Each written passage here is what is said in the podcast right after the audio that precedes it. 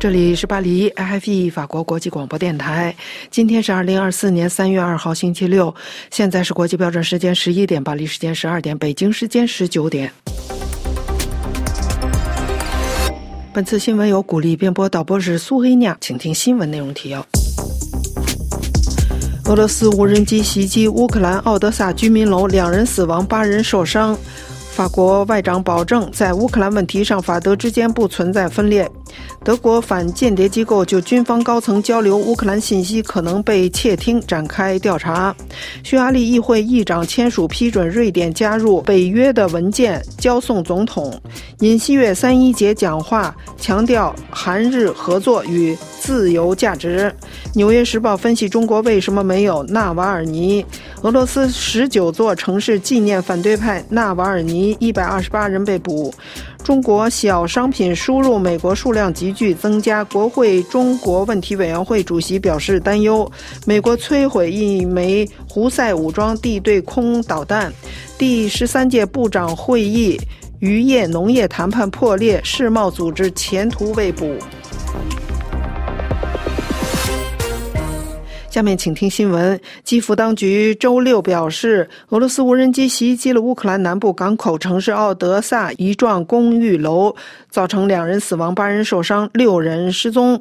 乌克兰总统泽连斯基在电报群上发布消息说，俄罗斯继续以平民为袭击目标，敌方的一架无人机击中了奥德萨一个居民楼，十八个公寓被摧毁。该消息还附附有一段视频，视频显示一座几层楼高高的公寓楼部分被摧毁，数十名救援人员正在努力清理散落在地面上的瓦砾。据泽连斯基总统称。这架无人机是伊朗提供的沙赫德带有机翼的大型自杀式炸弹机型。自对乌克兰战争开始以来，俄罗斯已经发射了数千架这种装置，尤其是针对乌克兰中心地带的目标。奥德萨省的省长基珀在当地时间上午八点三十分说。清理废墟的工作正在进行，有一人被活着救出。袭击发生时，他可能正在地下室。乌克兰公共广播公司苏斯比林援引当地检察官的话报道说，仍有六人失踪。法国外长今天三月二日在接受《世界报》采访时表示，尽管法德两国领导人在乌克兰问题上存在明显分歧，但法国和德国之间不存在分裂。详情请听艾薇的报道。是的，法国外长保证说，法德之间没有冲突，我们在百分之八十的议题上意见一致。本周一，由巴黎组织的支持乌克兰会议上，法国总统马克龙似乎含蓄地将矛头指向了德国等国家，因为长期以来这些国家一直犹豫，不愿向基辅提供某些重型武器。在所有拒绝接受马克龙向乌克兰派遣西方士兵的国家中，德国总理舒尔茨回答的“不”是最响亮的。德国媒体还迅速地强调了法德在乌克兰问题上的冲突。目前争论最明显的焦点是，面对俄罗斯的强大军事压力，乌克兰应该获得哪种形式的援助，而美国却仍在阻挠向乌克兰提供总额超过六百亿美元的重要援助。法国外长表示，已经和德国外长进行了交谈。两人将于下周二在巴黎会面，且双方都有会谈的意愿。他还强调，这里没有戏剧性，因为我们的目标都是支持乌克兰。法国外长指出，法德两国做出了不同程度的承诺，特别是在导弹方面。此外，外长还驳斥了在六月欧洲选举前夕讨论在乌克兰的军事存在具有选举目的的观点。他说。问题不是选举问题，而是生存问题。乌克兰之所以成为选举辩论的中心，是因为事实上在这个问题上存在的立场分歧。我不希望出现这种情况，而是希望各党派能达成广泛共识。最后。外长还呼吁法国不要分裂。他说，在援助乌克兰的问题上进行全国性争论，对我们没有任何好处。我请大家认识到，乌克兰正在发生的事情关系到我们每个人。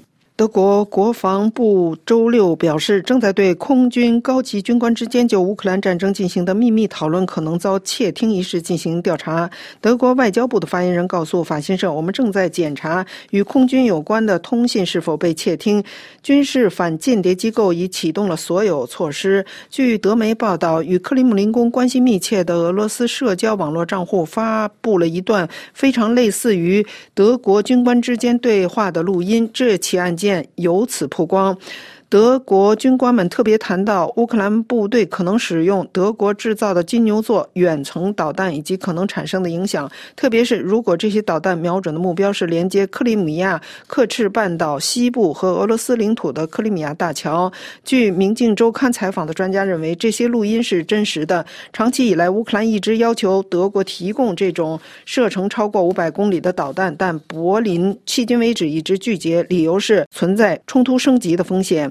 德国议会特勤监督委员会主席冯诺茨对德国编辑部网络说：“如果这个故事被证实是真的，那将很成问题。”他说：“问题在于，这究竟是一个特例，还是德军内部结构性安全问题？”德国主要反对党基民盟的国防问题专家罗德里希·基斯维特指出。俄罗斯在这一时刻故意泄露这一消息，其目的非常明确，那就是将德国国内围绕向基辅出交付金牛座导弹的争论消灭在萌芽状态。他对德国电视二台说：“其他谈话当然也被监听了，并将稍后播放，以满足俄罗斯的利益。”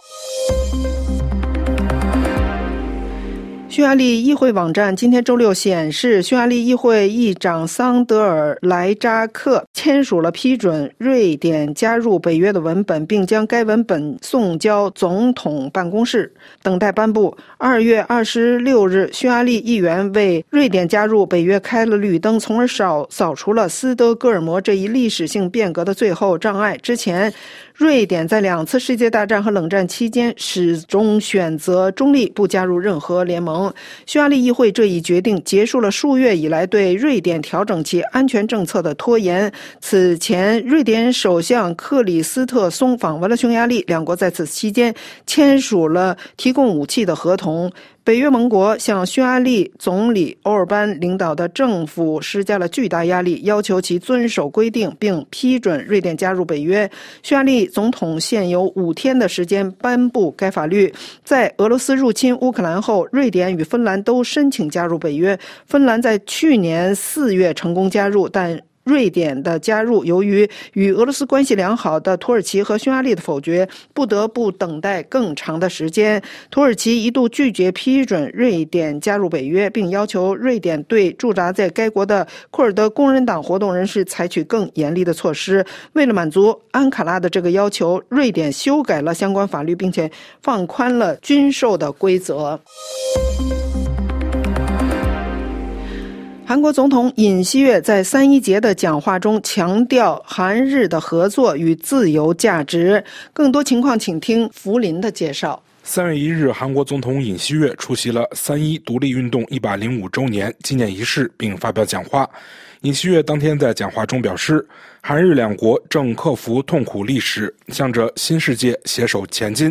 三一运动是朝鲜日战时期的韩国独立运动，得名自其发起时间一九一九年三月一日，因发生于乙末年。故又有以墨独立运动之称。为了纪念三一运动的自主独立精神，韩国政府在一九四九年制定并公布了国庆日法律，将三月一日这一天定为全国性公休日，并每年举办各种的纪念活动。尹锡悦周五表示，以墨独立宣言要求日本基于相互了解和共同开辟新的未来。如今，韩日两国共享自由、人权、法治价值，追求共同利益，成为为世界和平与繁荣合作的伙伴。面对朝鲜的核岛威胁，韩日安全合作得到了进一步稳固。韩日两国明年将迎来邦交正常化六十周年，期待两国以此为契机，推进双边关系更上一层楼。尹锡悦强调了三一独立运动的自由精神。他称，一百零五年前的今天，先烈们宣布大韩民国是由国民做主的独立国家。以墨独立宣言的根源就是当时世界历史的大潮流，即自由主义。先烈们手持太极旗，心怀对自由的信念，举国开展和平斗争。他表示，本届政府将坚守三一独立运动的自由精神，为打造更幸福和富裕的大韩民国全力以赴。副尹旭谈到，有的抗日独立运动家冒着生命危险开展武装斗争，也有洞悉国际政治潮流的先驱者，在全球各地以外交形式开展独立运动。所有独立运动的价值都应得到合理评价。对于朝鲜问题，尹锡悦说：“朝鲜政权的残暴和践踏人权行为是对人类普世价值的否定。传播自由和人权这一普世价值，即是统一韩朝。”尹锡悦还说：“韩国政府将继续与朝鲜民众伸出援手，努力改善朝鲜的人权状况，同时与脱北者一起享受自由繁荣。”他称：“相信自由的统一大韩民国将为东北亚。”印太地区乃至全世界的和平繁荣做出贡献。《纽约时报》刊文说：“从任志强到李老师，中国不乏勇敢的意见人士，但难有纳瓦尔尼。”详情请听肖曼的介绍。一位住在德国的年轻意见人士发帖称：“李老师是最接近中国纳瓦尔尼的人。”他指的是一位被称为李老师的反叛网络红人，利用社交媒体分享有关中国抗议活动的信息，现在已经在担心自己的生命安全。还有其他人，比如2017年在政府看管下去世的诺贝尔和平奖得主刘晓波，以及因颠覆罪被判入狱十四年、正在服刑的法律学者许志勇。可悲的事实是，中国并没有类似纳瓦尔尼的人，因为中国没有反对党，因此也就没有反对派领袖。并不是因为没有这方面的尝试，许多勇敢的中国人挺身而出，反抗世界上最强大的威权政府。自2000年以来，非营利人道主义组织对话记录了中国4万8699名政治犯的案件，其中7371人目前在押。他们在中国公众中的知名度都不如纳瓦尔尼在俄罗斯的知名度。《纽约时报》文章接着写道：“在普京总统领导下，俄罗斯极度不容忍意见。普京把批评自己的人关进监狱，甚至追捕流亡人士。而在中国，像纳瓦尔尼这样的高知名度人物是不可能存在的。”早在进入公众视野之前，他们就已经遭到封口和监禁。你能想象中国允许著名政治犯像纳瓦尔尼那样，通过各种直接和间接的方式持续接触公众舆论吗？已退休的纽约大学法学教授孔杰荣在 X 上写道。这就是中国意见者群体在悲痛和震惊中看到纳瓦尔尼去世消息时的想法。他的死亡是个悲剧，他的人生是英勇的。但令他们难以消化的是，纳瓦尔尼能在监狱里寄出数百封手写信件这件事。人们给他写信，只需每页支付四十美分，还可以收到他回信的扫描件。而他流亡的团队成员继续发表对俄罗斯上层腐败的调查，这些在中国都是不可能的。昨天周一，数千人不顾被捕的风险，参加了在莫斯科举行的反对派纳瓦尔尼的葬礼。纳瓦尔尼是普京的主要批评者，他于二月十六日在北极监狱的不明情况中去世。据专注俄罗斯的非政府组织称，当天俄罗斯十九个城市举行了集会，纪念这位前反腐活动人士。警方逮捕了至少一百二十八人。法新社介绍，大批纳瓦尔尼的支持者手持鲜花，花有的流泪，高呼“反对战争，我们不会忘记你，我们不会原谅”的口号。中国小商品输入美国的数量急剧增加，国会中国问题委员会主席表示担忧，原因是这些公司采用相同模式，利用微量的计取免税的手法。IFE 法国国际广播电台，这里是巴黎本台本次新闻节目，现在播送完了。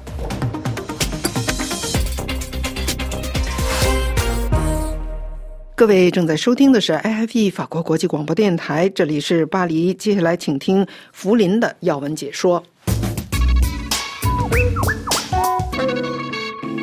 听众朋友们好，星期五，在俄罗斯反对派领导人纳瓦利内在其被关押的北极圈监狱中不明不白的死亡两周后，成千上万的悼念者聚集在莫斯科他的葬礼上，与纳瓦利内进行最后告别。他的葬礼在当地的一间教堂中举行。纳瓦利内最后被安葬在莫斯科郊区雪地里的一座墓地中。纳瓦利内的母亲刘德米拉和父亲阿内托利在葬礼期间坐在敞开的灵柩旁，抱着儿子亲吻他的脸庞。最后，灵柩被合上并送入地下。悼念者们将鲜花扔进纳玛利内灵车经过的车道上，或在他的墓地前排上数小时的长队，像在他的灵柩致敬时，将泥土一把一把地扔在灵柩上。许多悼念者高呼反对俄总统普京和乌克兰战争的口号，使这次活动成为克里姆林宫两年前对其邻国发动全面入侵以来规模最大的一次表达意义的活动。追踪俄罗斯政治逮捕情况的人权组织 OVD Info 表示。虽然当天莫斯科的葬礼相对平静，但在俄罗斯各地纪念纳瓦里内的活动中，至少有九十一人被捕，大多数人是在试图向苏联镇压受害者纪念碑献花时被阻止的。俄罗斯当局仍未有公布四十七岁的纳瓦利内的死因，他的团队则援引了其母柳德米拉看到的文件，其中列出的死因是自然死亡。尽管在纳瓦利内的死亡的前一天，他曾通过视频链接出现在法庭上，与法官们开玩笑。二零二一年一月，纳瓦利内因神经毒剂中毒在德国休养，他将此事归咎于克里姆林宫所为，随后返回返回莫斯科并遭逮捕。同年，由他创立的反腐基金会及其地区办公室被普京当局定为极端组织。俄罗斯人见过许多纳瓦利内的照片，一个手持牛角号的火爆抗议领袖。这位俄政府批评者的脸曾被袭击者泼上了绿色燃料。纳瓦利内一度开玩笑说：“让他变成了绿巨人。”同时，他还是一位面带微笑的政治犯，在法庭上，在被告笼牢中向妻子比划着双手爱心。周五，纳瓦利内的最后一张照片出现了。他躺在敞开的灵柩中，周围堆满了红白相间的鲜花，额头上覆盖着狮头巾。这是一种传统的俄罗斯装饰品，是为那些生活正直的人准备的。纳瓦利内的身体因在狱中度过数月而明显消瘦，他的死因至今仍无确切解释。这是他最后的确认，这将是纳瓦利内向俄罗斯和世界最后的告别。对于那些相信纳瓦利内的愿景，即一个更自由、更和平的俄罗斯的人来说，这是一个带着深深绝望的时刻。站在为纳瓦利内举行葬礼的教堂外的追悼者伊万诺娃说。他的遭遇让人难以接受，也很难熬过去。今天我们向一位真正的伟人告别，送他最后一程。只有少数人被允许进入抚慰我的悲伤圣母圣像教堂悼念。那瓦利内的灵柩周围点满了蜡烛，还有数千人。在教堂外的街道上排成长队，走向纳瓦利内遗体安放的墓地。人群中的一些人向路过的灵车投掷鲜花，灵车被金属路障和大批警察包围。二月十六日宣布纳瓦利内去世时，俄罗斯警方曾拘留了数百名试图献下鲜花的人。一些人担心葬礼上也会发生类似的大规模逮捕。马亚克情报咨询公司负责人加洛蒂说：“这么多人仍然选择公开悼念纳瓦利内，证明了这位政治家在俄罗斯的地位。”加蒂洛在社交媒体平台 X 原推特上发帖说：“尽管警察威逼利诱，国家的暴行愈演愈烈，所有新的闭路电视摄像机都在记录他们的面孔。成千上万的莫斯科人还是在多年来最大规模的基层示威中站出来向纳瓦利内告别。人群周五继续聚集在公墓门前，高呼‘让我们进去告别’。纳瓦利内的父母抚摸并亲吻了他的头，最后灵柩被合上并放入土中。”当墓地大门终于打开时，悼念者蜂拥而至，人们排成一条长龙，向纳瓦利内的墓穴献花，并将一小撮一小撮的泥土撒在墓穴上。警察则站在旁边，敦促着人们前进。但绝望中也有反抗。夜幕降临时，等候的人群继续高呼“爱比恐惧更强大”、“普京是个杀手”等口号。纳瓦利内生前经常呼吁俄罗斯人永不放弃。现在，许多人希望他的死能成为他对俄罗斯民主运动的最后贡献，激发出新的力量。俄罗斯裔格鲁吉亚籍畅销书作家阿库宁在社交媒体上撰文，敦促俄罗斯人不要让纳瓦利内的死徒劳无功。阿库宁写道。今天我们正在埋葬一个拥有美丽梦想的人，他的梦想是创建未来的美丽俄罗斯。一个人可以被杀死，任何有生命的东西都可以被杀死，即使是梦想。阿库宁说：“埃里克谢为未来的美丽俄罗斯所做的一切，他都做到了。这一切是否白费，现在将取决于你我。埃里克谢永垂不朽。”如果这一切都是徒劳，我们将永远蒙羞。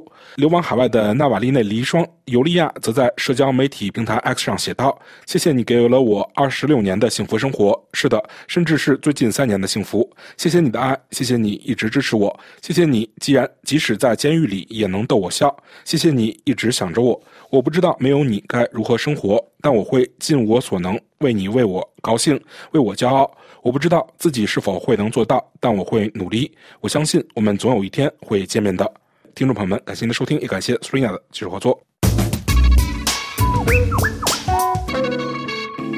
这里是 RFI 法国国际广播电台，下面将是由阿娃为您主持的法国报纸要节目。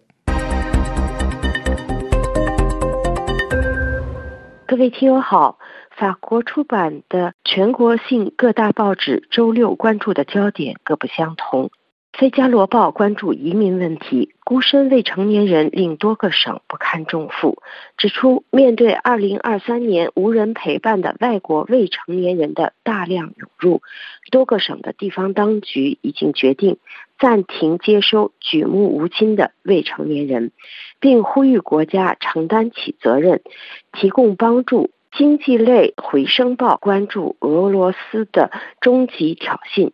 指出，普京再次高举核威胁的大旗，不点名的藐视马克龙，暗指拿破仑在俄罗斯的失败。克里姆林宫的反对者则准备向本周五下葬的纳瓦尔尼致敬。这一挑战还蔓延到了摩尔多瓦，当地讲俄语的民众呼吁莫斯科与中央政府抗争。左派《解放报》关注法国肉类行业的龙头企业毕加河这家肉类大亨的秘密，指出面对经销商时，这家集团叱咤风云；面对饲养农户时，他冷酷无情。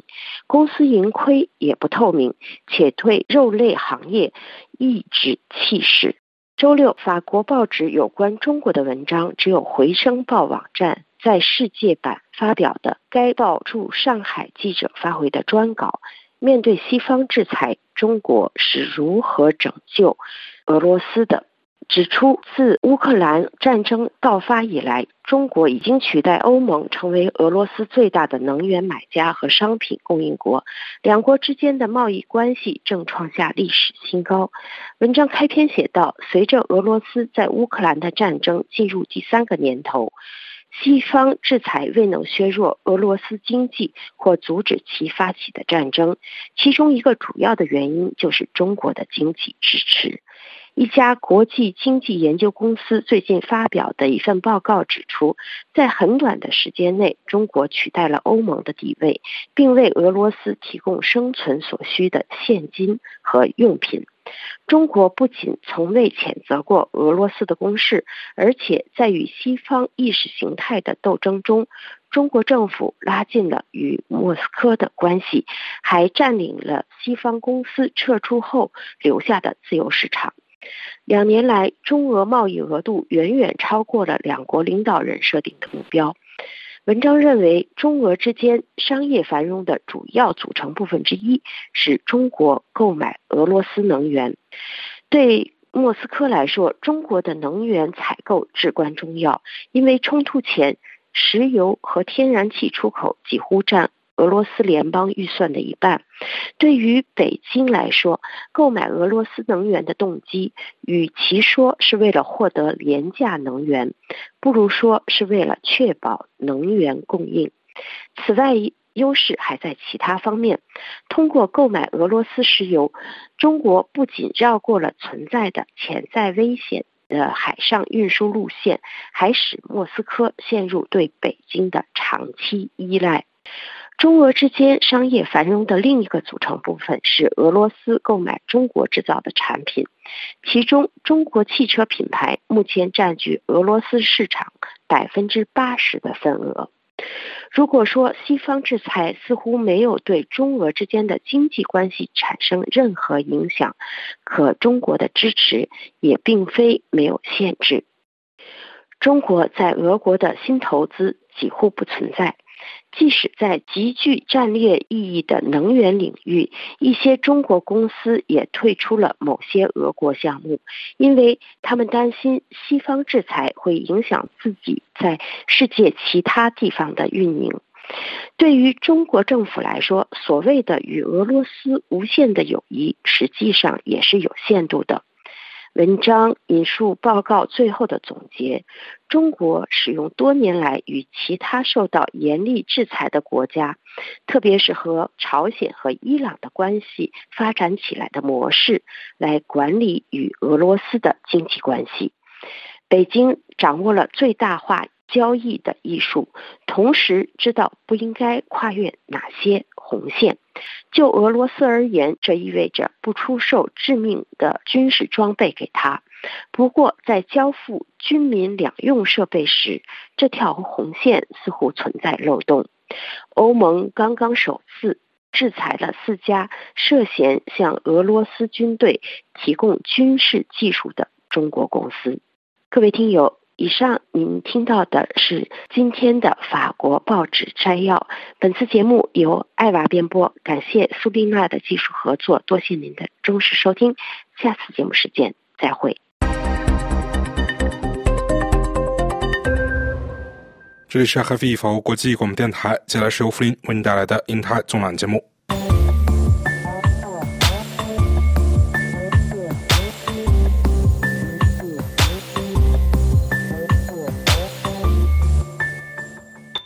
听众朋友们好，二月二十九日，菲律宾总统小马克思向澳大利亚联邦议会发表讲话时表示，他不允许任何外国势力侵占菲律宾哪怕一平方英寸的领土，马尼拉将坚决捍卫自己的主权。菲律宾和澳大利亚两国于去年十一月开始在具有主权争议的南中国海进行了首次联合海空巡逻。此番受邀对澳洲进行国事访问的小马克思，周日在澳大利亚联邦议会发表讲话时说：“The First Lady and I are delighted to be in Canberra。第一夫人和我很高兴来到坎贝拉。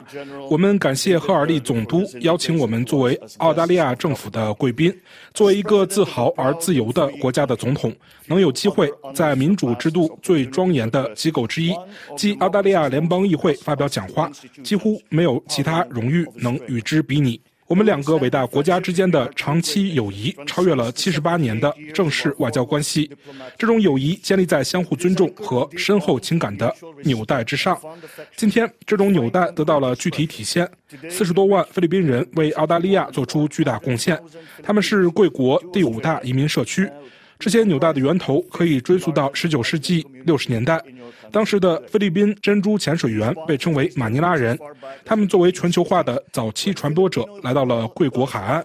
这些马尼拉人为澳大利亚经济做出贡献，他们丰富了澳洲人的生活。最重要的是，他们建立了世代相传的有意义的联系。一九四二年，当我们两国面临共同的危险时，菲律宾士兵在巴丹岛和克雷西多岛英勇作战。他们面临着阻挡敌人前进的不可能的任务，但我们做到了。这些努力帮助维护了澳大利亚的安全。作为回报，心怀感激的澳大利亚人民为战时的菲律宾领导人提供了临时避难所。在最关键的时刻，澳大利亚空军水兵和陆军士兵与菲律宾人并肩作战，我们与盟友一起扭转了战局。正如菲律宾人在战争开始时为保护澳大利亚人的安全而付出生命一样。澳大利亚人在和平来临之际，也为恢复菲律宾的自由献出了生命。作为盟国，我们积极参与塑造自由世界的战后秩序愿景。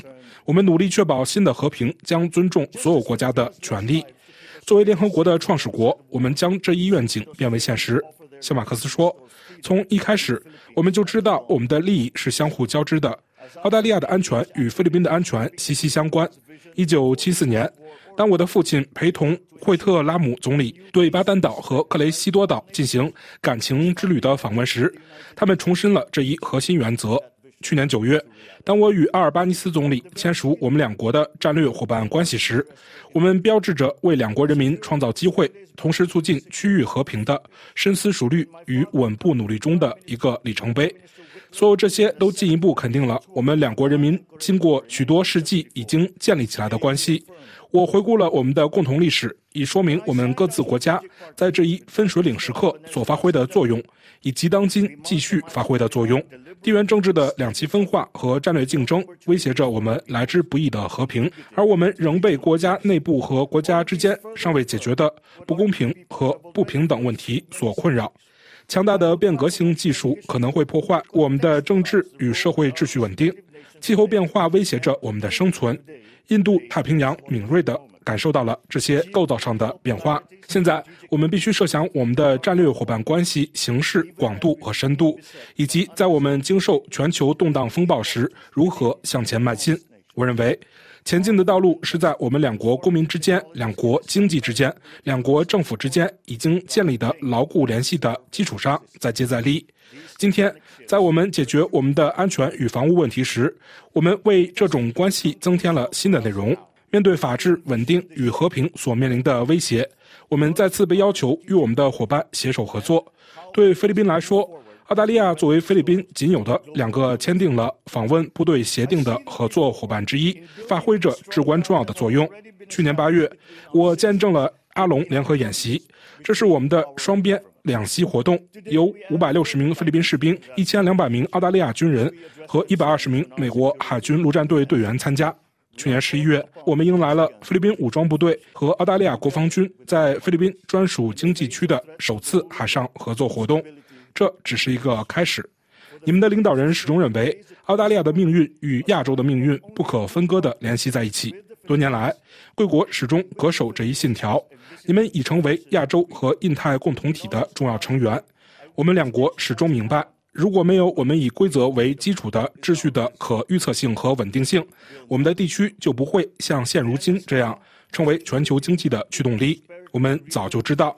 我们的繁荣与发展是以印度太平洋的和平与稳定为基础的。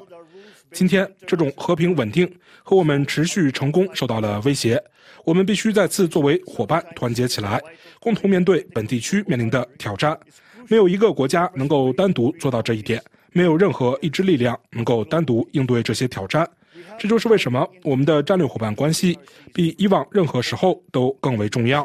我们必须加强彼此的力量。我们必须保护我们在战争期间为之奋斗，并在此后几十年中一心小心守护的和平。我们必须反对明显诋毁法治的行为。像马克思说：“与1942年一样，菲律宾现在处于反对破坏地区和平、侵蚀地区稳定和威胁地区成功的行动的前线。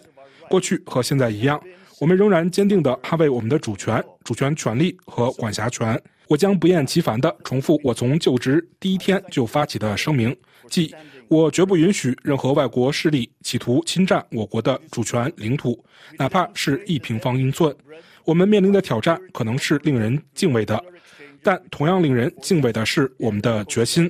我们不会屈服。过去和现在一样，本地区像澳大利亚这样的国家的安全和持续繁荣有赖于这种努力。正如我们为建立以规则为基础的国际秩序而奋斗一样，我们现在也在为保护这一秩序而奋斗。保护南中国海这一至关重要的全球大动脉，对于维护地区和平至关重要。我敢说，对于维护全球和平也至关重要。保持我们海洋的自由与开放，确保通行无阻和航行自由，符合我们的持久利益。我们必须坚持维护和捍卫联合国海洋法公约作为海洋宪法的统一性和普适性。我们从澳大利亚和国际社会对合法行使我们的权利的一贯和明确支持中吸取力量。这些权利已根据国际法得到解决，像马克思说。因此，我代表菲律宾人民感谢澳大利亚与菲律宾共和国站在一起。女士们、先生们，我们通过两国武装部队和海岸警卫队之间的定期交流，包括在海上安全、反恐、人道主义援助和救灾等领域的交流，展示了我们安全合作的深度与广度。我们合作加强与寻求新的商业联系，加强我们的经济安全，制定应对经济胁迫的措施。我们共同努力促进和加强环境可持续投资的流动，探索矿产资源开发、气候与能源转型等方面的合作。事实上，自去年签署战略伙伴关系以来，我们已取得了良好进展。归根结底，我们的伙伴关系源于我们的共同承诺。即确保本地区坚持和平道路，建设韧性，继续关注于为我们公民和社区带来红利。在我们双边范围之外，我们继续坚持东盟的中心地位。我们将有机会在下周于墨尔本举行的东盟与澳大利亚特别峰会上重申这一承诺。谢马克斯说，在本地区之外，我们在国际舞台上的伙伴关系和积极领导也体现了这一承诺。我们与澳大利亚密切合作。加强国际安全和对国际人道主义法的普遍遵守。阿尔巴尼斯总理个人致力于实现我们的无核武器世界愿景，我对此表示敬意。这是东南亚各国人民与澳大利亚和太平洋岛国人民的共同承诺。通过东南亚无核武器区条约和南太平洋无核武器区条约，我们这两个地区成为无核武器区。在东盟地区论坛和不扩散核武器条约的范围内。我们两国是核裁军的拥护者和减少核风险的倡导者，在自主武器系统等新兴技术以及外层空间和网络空间等新领域的背景下，我们两国有很大的合作空间。我们在联合国的合作表明，有必要继续架设桥梁，达成共识，找到决定性的多边解决方案。我们不能让地缘政治瘫痪全球治理。像马克思说。现在我们比以往任何时候都更需要多边主义发挥作用，这一点尤为重要，因为要解决我们最紧迫的脆弱性，一个威胁到我们各国人民生存的脆弱性，一个威胁到我们未来的脆弱性，就必须开展广泛的全球合作。当然，我指的是气候变化。我国承担起我们的集体责任。我国政府致力于加强我们公正、负担得起、可持续和具有包容性的能源转型，以实现碳中和。菲律宾有可能成为一个净碳汇，吸收的二氧化碳比我们排放得多。然而，我们却是世界上最容易受气候影响的国家之一，在2023年世界风险指数中排名第一。我们所承受的责任与我们的脆弱性之间，这种明显不相称，反映了一种不公正，必须加以纠正。发达的国家必须做得更多，而且必须现在就做。我们过去的成功应当激励我们奋勇前进，建设我们向往的未来。对菲律宾来说，我们继续从我们作为亚洲人和太平洋大家庭成员的身份中看到未来。我们将继续与我们的亚洲邻国，其中包括澳大利亚。一道为建设一个能够增强我们所有公民能力的区域共同体而努力。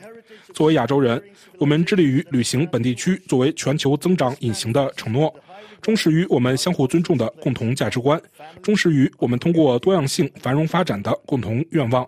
作为太平洋地区的一部分，我们的基因中传承着跨越两大洋的航海文明，这体现在我们高文化、高度重视家庭、社区和环境。在澳大利亚。我们看到的不仅是一个强大的民主国家，而且是太平洋共同体不可或缺的一部分，是亚洲未来的永久利益攸关方，是东盟中心地位的可靠支持者。在澳大利亚，我们看到的是一个天然的合作伙伴。我们正努力捍卫、维护和坚持开放、包容和以规则为基础的国际秩序，以确保这一秩序始终遵循国际法，并以公平和正义的原则为基础。在澳大利亚。我们看到了一位终身挚友，我们曾与他一起承受共同的牺牲，陶醉于共同的胜利，现在又在追求共同的理想。所有这些都使我们对菲澳战略伙伴关系的未来充满信心。这种信心不仅来自我们两国政府，也来自我们两国人民。我们从近三点五万名菲律宾学生选择澳大利亚学校，继续他们各自的学业中看到这一点。他们是澳大利亚第五大外国学生群体。我们也从近三万澳大利亚人身上看到这一点，他们与我们一起工作和生活，并选择以菲律宾为家。更重要的是，我们从决定我们两国关系的友谊和友情精神中看到了这一点。二零一三年超级台风海燕过后，我们的友情将澳大利亚人带到了我母亲的家乡塔克洛班，为灾民提供救援。一九四二年，满载遭日军俘虏澳洲官兵的商船蒙特维多丸号在菲律宾外海被击沉世界中英勇牺牲的澳大利亚人。我们的友谊为他们的家人带来了安宁，小马克思说：“正是这种精神，让我们的水兵、空军和士兵肩并肩，共同捍卫我们的权利，确保我们共同的未来。因为当澳大利亚的南十字星与东方之珠菲律宾相遇时，友谊之花绽放，经受了战争的考验。”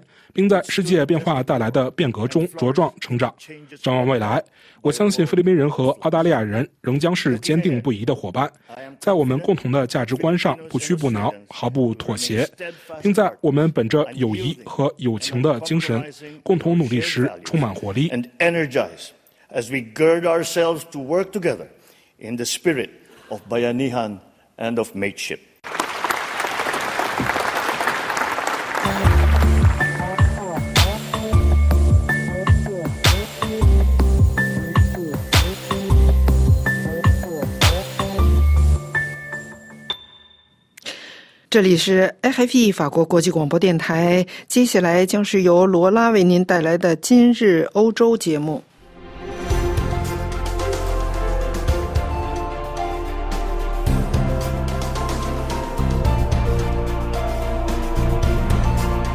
各位听众，土耳其议会于一月二十三日批准瑞典加入北约。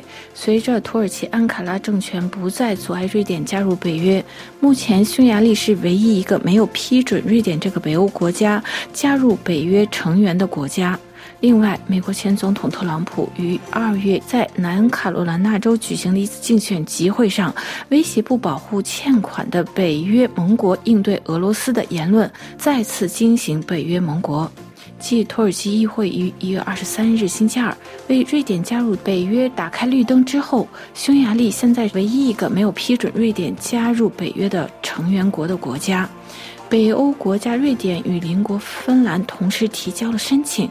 在俄罗斯入侵乌克兰引发战争，导致欧洲局势紧张，也促使瑞典和芬兰加快加入北约的步伐。芬兰已经于二零二三年四月成功加入北约。现在各方关注匈牙利总理奥尔班为什么要阻止瑞典申请加入北约。在土耳其议会投票瑞典加入北约后的第二天，匈牙利总理阿尔班随后在 X 上发推表示，匈牙利政府支持瑞典加入北约的申请。他在与北约首脑斯图尔滕贝格进行电话交谈后说，将继续呼吁匈牙利议会尽早完成批准瑞典加入北约的程序。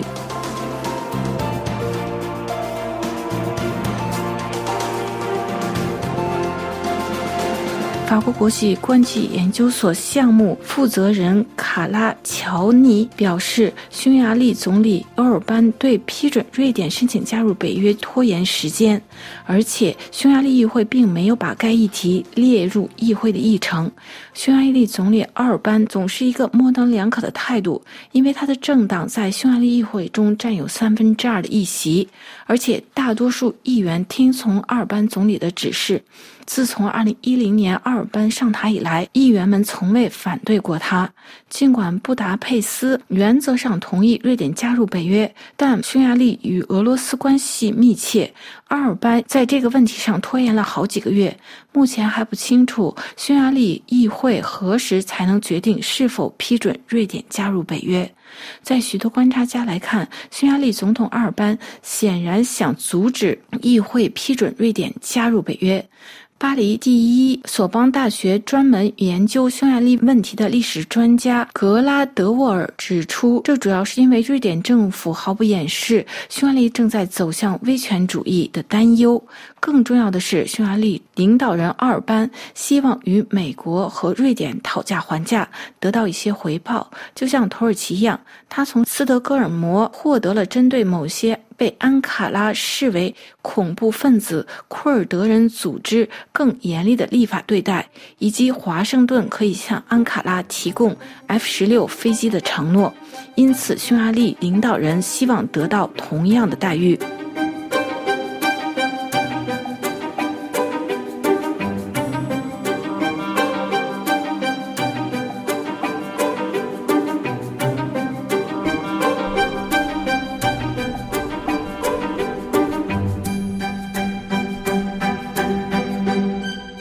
在第二次世界大战结束后，北约对欧洲起到了保护作用。在第二次世界大战结束后，为了应对苏联对欧洲安全和平的威胁，北约成立于一九四九年的四月四日。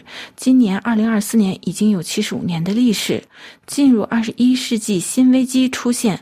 俄罗斯入侵了欧洲非北约国家，如在二零一四年对乌克兰初次的侵犯，随后在二零二二年对乌克兰全面的入侵，因此促使瑞典和芬兰这两个民主国家开启加入申请北约的程序。随着俄罗斯入侵乌克兰，进一步呈现了北约保护欧洲的重要性，也给北约的团结注入了新活力。按照北约的缔约文件《华盛顿条约》中，包括一项承诺集体防务的第五条款的规定，就是对北约成员国攻击将被视为是对所有成员国的攻击。北约现在有三十一个成员国。美国总统拜登强调，美国承诺履行第五条款的义务。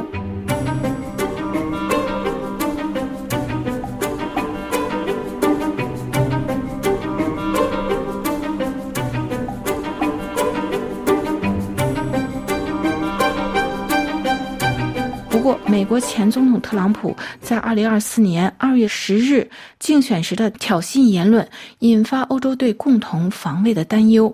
美国前总统特朗普二月十日周六在南卡罗来纳州举行的一次竞选集会上讲述到，与北约某个领导人会面，随后他威胁说，如果他重返白宫，将不再保护那些欠款的北约国家不受到俄罗斯的侵害。特朗普说：“我说你没有付款，你欠款了。”这位北约领导人说：“是的，假设这件事情发生。”不，我不会保护你。事实上，我会鼓励他们俄罗斯为所欲为。你们必须付钱。美国前总统特朗普挑衅言论再次激发了欧洲国家的愤怒，这再次引发外界对美国政府换届后能否在北约集体防御方面保持一致的担心。首先，美国现任总统拜登对特朗普的关于不保护北约成员国言论，甚至鼓励俄罗斯入侵，危言耸听。他说，这些言论甚至鼓励俄罗斯攻击北约国家，称其令人震惊，甚至是精神错乱。美国前总统特朗普在担任总统期间，曾经是北约的强烈批评者。他多次威胁美国要退出该联盟，而且他还要削弱美国对北约交纳的国防经费，并经常抱怨美国支付费用超出了其应该的份额。早在2018年布鲁塞尔举行北约峰会上，当时的美国总统特朗普获得了欧洲盟国的承诺，即实现将国内生产总总值百分之二用于军费支出的目标。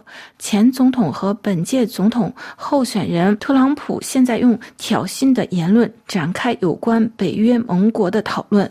七年前，他曾经称北约已经过时。当时他说，如果一个国家不支付其应承担的军事防御费用，他就不会保护该国免受俄罗斯的攻击。随着俄罗斯全面入侵乌克兰情况发生，现在这种情况已经发生变化。俄罗斯战争导致几乎所有的北约盟国都增加了军费的开支。特朗普的言论也让欧洲盟友担心，特朗普在今年十一月如果胜选，可能会危及美国对北约的承诺。欧洲人，尤其波兰，也对此表示担忧。这主要是在波兰边境的另一边，俄罗斯入侵乌克兰的战争已经持续了两年。波兰总理呼吁欧洲防务作为欧洲议事日程的优先事项之一。他说，在西方世界的安全问题上，没有什么能够取代美国的力量。原因显而易见，但我们也必须唤醒欧洲。北约秘书长斯托尔滕贝格立即警告，不要发表有损包括美国在内北约所有成员国家的共同安全的言论。他一直在推动北约成员国增加国防开支，并且表示欧盟国家正在增加其军事贡献，并朝着正确的方向前进。斯托尔滕贝格表示，自莫斯科2022年2月全面入侵乌克兰以来，美国对乌克兰的援助总额约七百五十亿美元，而其他北约成员国和伙伴国总共提供超过了一千亿美元。只有三分之一的欧盟国家尚未为实现军费占国内生产总值百分之二的共同目标。剩下的国家中，已经有一半实现了这一目标，而其他国家则远远超过了这一目标。波兰甚至超过了美国，将其国内生产总值的百分之三点九用于国防。如德国军费在十年内翻了一番，美国首次被波兰超过。波兰现在以百分之三点九的国内生产总值用于国防，首屈榜手。而随着欧盟国家联合采购和向乌克兰交付弹药，以及二十七国决定重启相关的军事工业生产，欧洲防务已经初见规模。欧洲外交负责人博雷尔认为，北约不必因美国这位前总统的言论而感到威胁。欧洲理事会主席米歇尔认为，特朗普这些轻率的言论只符合普京的利益，但至少他的优点是让人们重新关注到欧洲防务的必要性。他同时谴责这些言论破坏了共同的安全，并警告俄罗斯说，任何的侵略行为都将导致联合而有力的回应。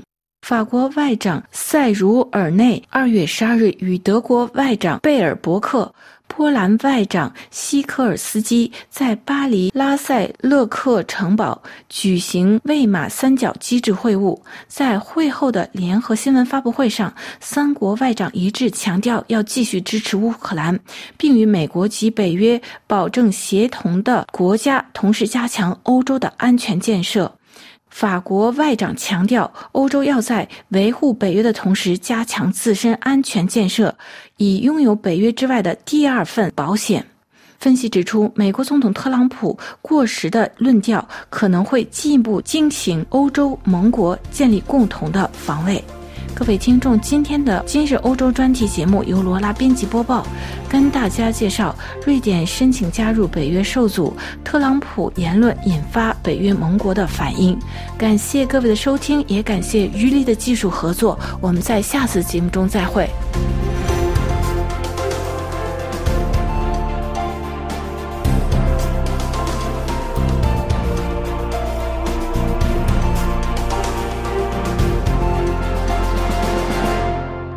这里是 RFI 法国国际广播电台，接下来请听法语教学节目《Mission Paris》。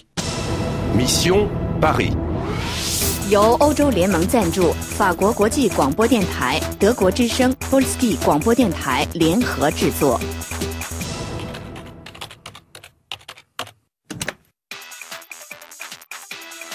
巴黎使命，您得了一千分，找到了一个新线索。La statue de mille morts, mais la fertilité retrouvée。一座雕像和一个死人，但这足以帮助您拯救国家吗？Monsieur, ça va? Il est où, papa? Salut, mon bonhomme. Ça va? Tu t'appelles comment? Pardon, excusez-moi, je suis journaliste.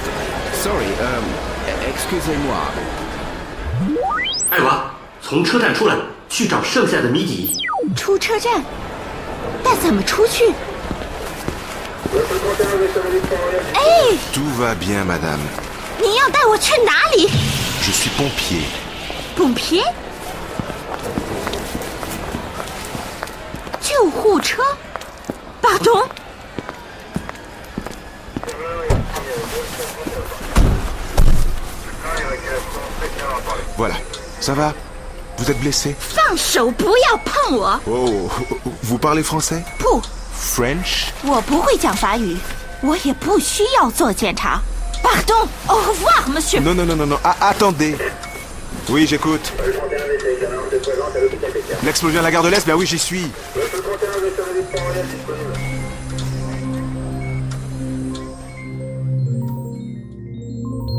见鬼！还有什么事儿？Je suis pompier。就是说他是消防员。哦。Oh. 但是，vous êtes blessé？他想知道我是否受伤了。你知道，第一批救援工作就是这样。那么，法国的消防员也是救护员？你可以这么说。我们在浪费时间。想得分就要大胆点儿。好，离开消防车。我现在就走。祝贺您，您得了一千五百分。哎，Madame。Madame Elle est où 有警察。能量不足，请恢复体力。躲起来，快！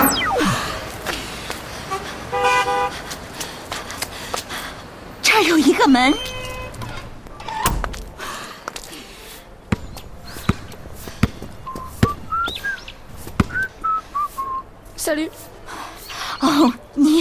Madame, c'est une cour privée ici.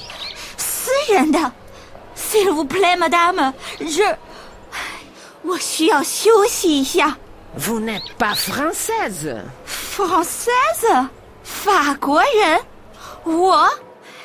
Je? Suis chinoise. Une touriste, ce n'est pas un hôtel ici. No hôtel, no hôtel. Non, c'est une amie. Ça va? Tu es fatiguée? Ça va. Tu es une amie Mais non, je suis un garçon. Un ami. Bon, d'accord. Merci. De rien. C'est quoi Un livre 不能信任他。 Oh, 算了吧。 C'est un vieux livre. Oui, c'est un livre. Partons. 雕像 La statue Le mort Ah, les bouquinistes à Notre-Dame.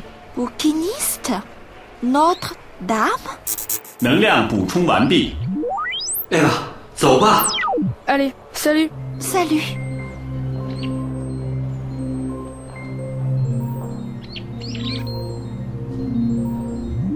这个男孩怎么装我的朋友都装的挺像。Salut, ça va? C'est une amie. Je suis un ami.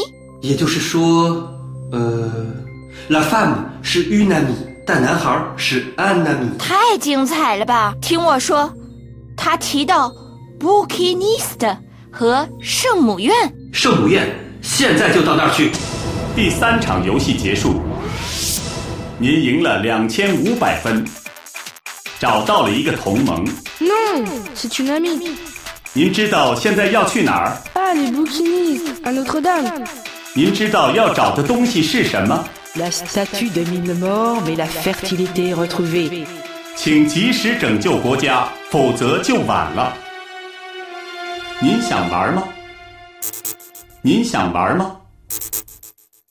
这里是 IHF 法国国际广播电台，下面重播新闻内容提要。俄罗斯无人机袭击乌克兰奥德萨居民楼，两人死亡，八人受伤。法国外长保证，在乌克兰问题上，法德之间不存在分裂。德国反间谍机构就军方高层交流乌克兰信息可能被窃听展开调查。匈牙利议会议长签署批准瑞典加入北约文件，送交总统。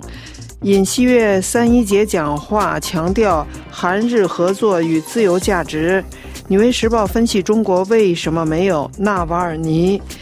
俄罗斯十九座城市纪念反对派纳瓦尔尼，一百二十八人被捕。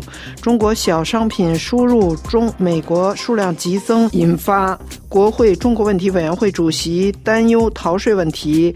美国摧毁一枚胡塞武装地对空导弹。渔业农业谈判破裂，世贸组织前途未卜。